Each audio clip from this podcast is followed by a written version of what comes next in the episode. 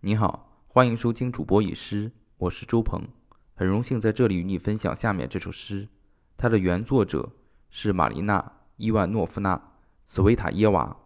我选取的中文版本的译者是俄国文学翻译家苏杭的版本。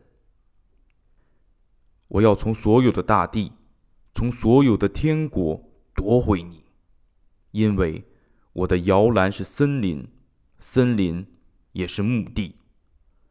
因为我站立在大地上，只用一条腿。因为没有任何人能够像我这样歌唱你。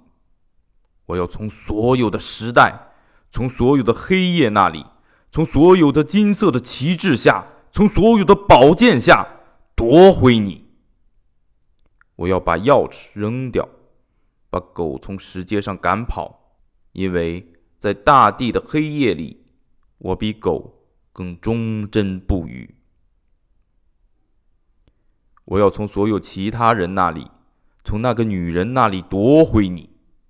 你不会做任何人的新郎，我也不会做任何人的妻。从黑夜与雅各处在一起的那个人身边，我要决意雌雄把你带走。你要屏住呼吸。但是，在我还没有把你的双手交叉放在胸前，啊，真该诅咒你独自留在那里。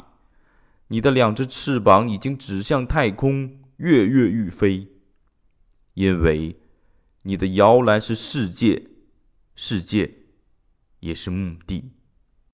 一九一六年八月十五日，这首诗完成在茨维塔耶娃二十四岁的时候。被收录在他的诗集《致一百年以后的你》里面。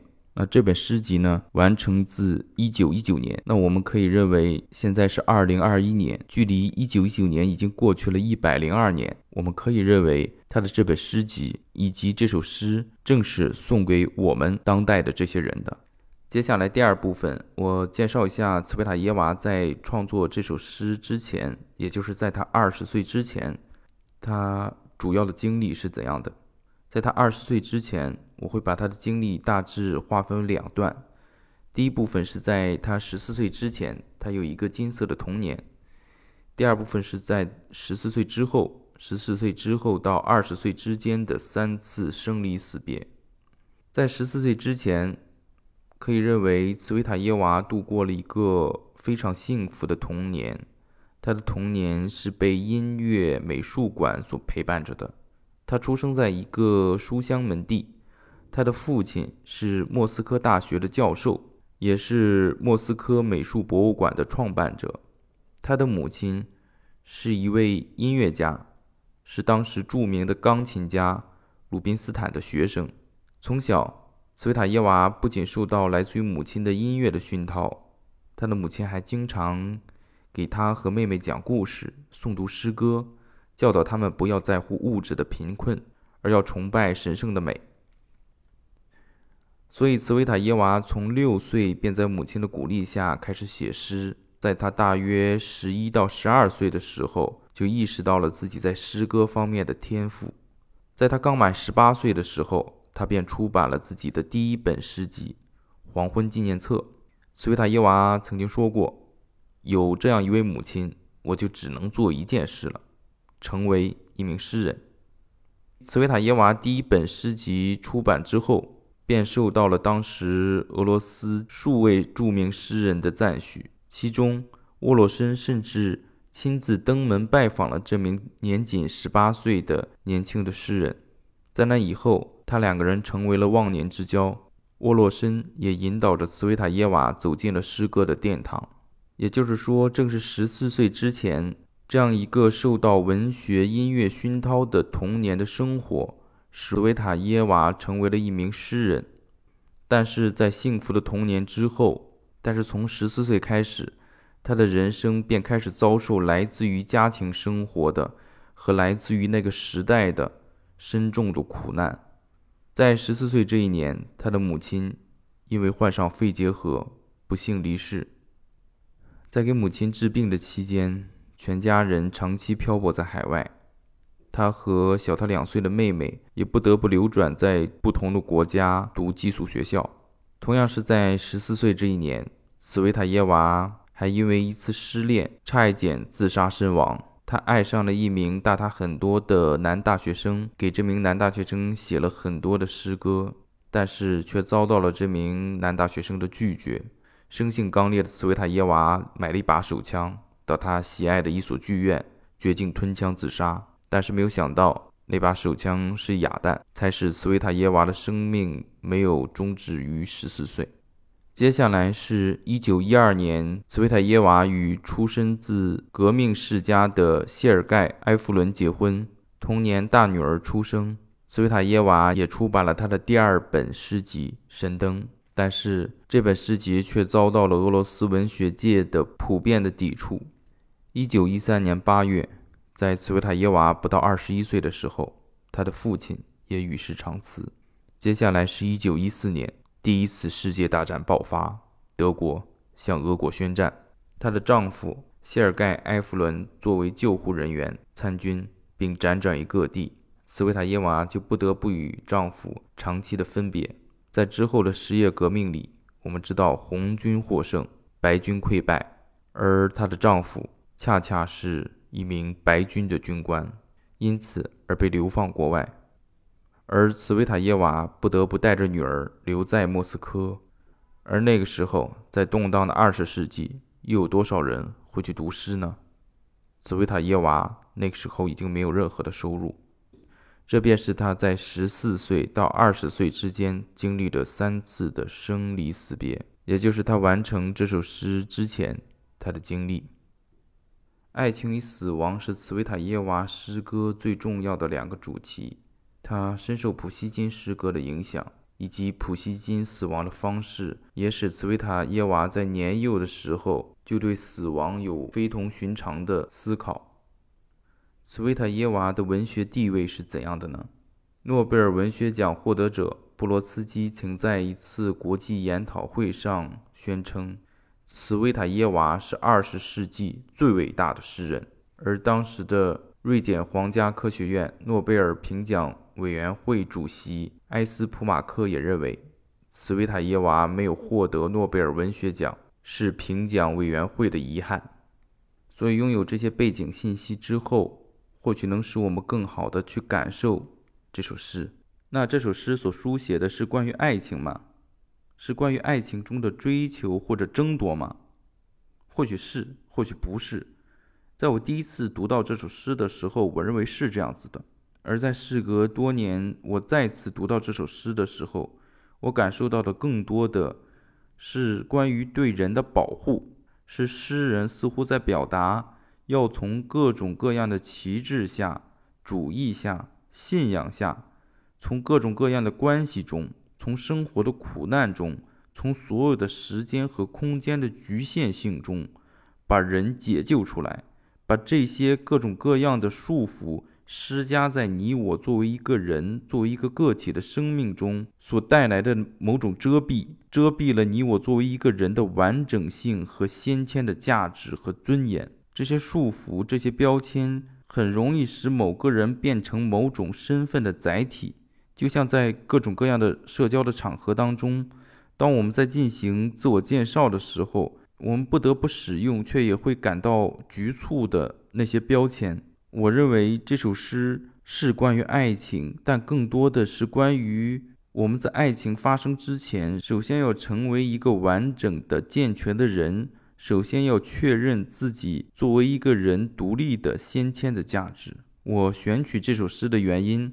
或者某种意味上，我会这样去解读这首诗的原因，也是因为我现在在做的事情，主要是以播客作为载体的一个行动计划。我的目标就是要找到中文世界中那些在关于人的价值、幸福与责任的问题上持有相近信念的人，找到大家，然后再建立去中心化的相互连接。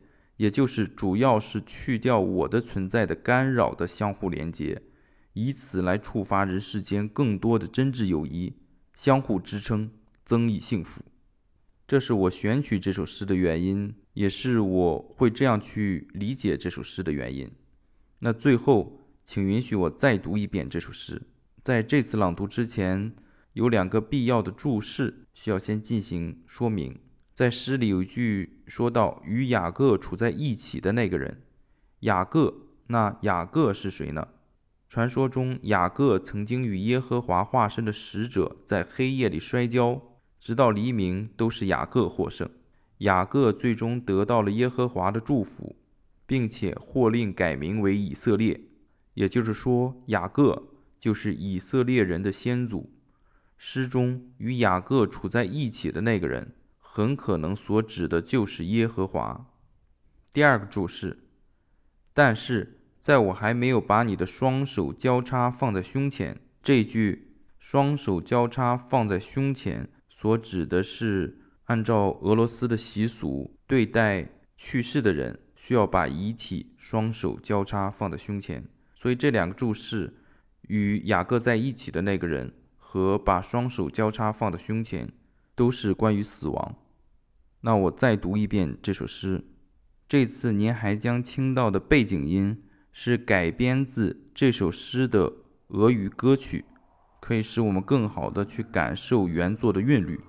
这次朗读，我就把这首歌的歌词，也就是改编后的这首诗的中文译作，作为前景音融合在一起。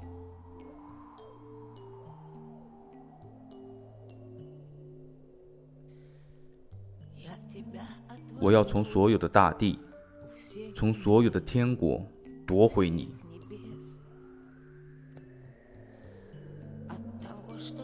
因为我的摇篮是森林，森林也是墓地。因为我站立在大地上，只用一条腿。因为没有任何人能够像我这样歌唱你。我要从所有的其他人那里。从那个女人那里夺回你，你不会做任何人的新郎，我也不会做任何人的妻。从黑夜与雅各处在一起的那个人身边，我要决意雌雄，把你带走。你要屏住呼吸。我要从所有的时代，从所有的黑夜那里，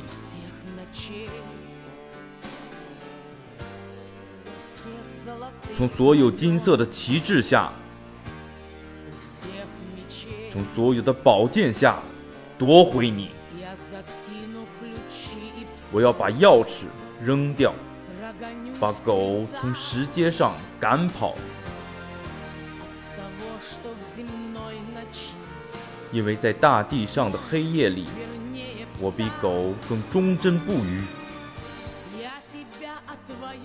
我要从所有其他人那里，从那个女人那里夺回你。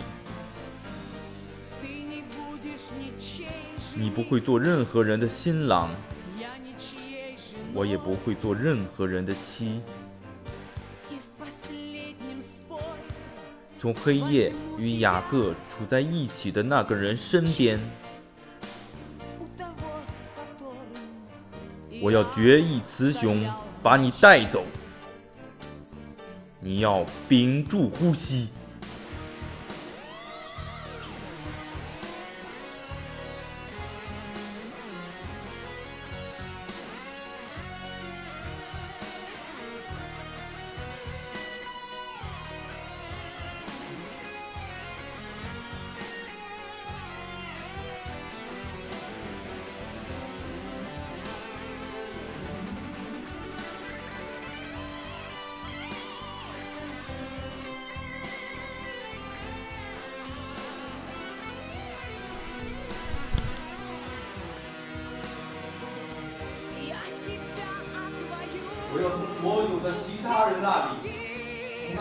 人那里，从那个女人那里夺回你。你不会做任何人的新郎，我也不会做任何人的妻。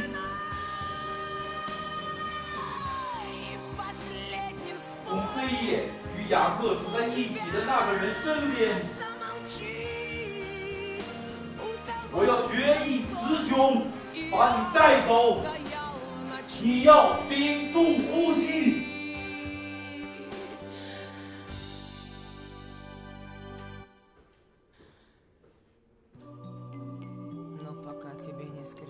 但是，在我还没有把你的双手交叉放在胸前，啊，真该诅咒。你独自留在那里。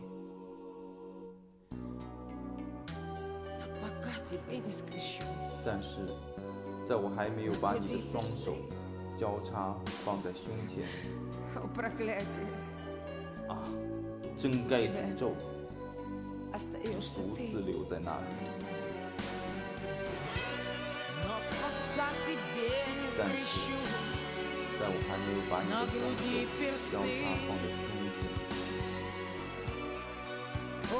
啊，真该诅咒。独自留在那里。但是，在我还没有把你的双手交叉放在胸前。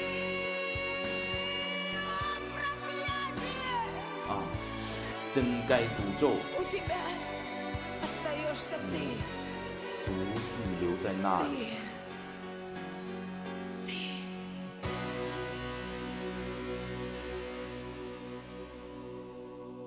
谢谢萨克，谢谢波克先生，谢谢亲友们，再见。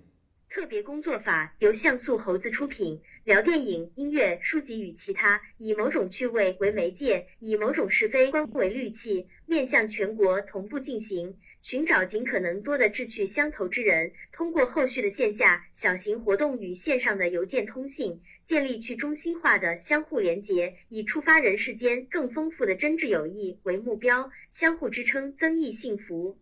加入办法请见节目详情。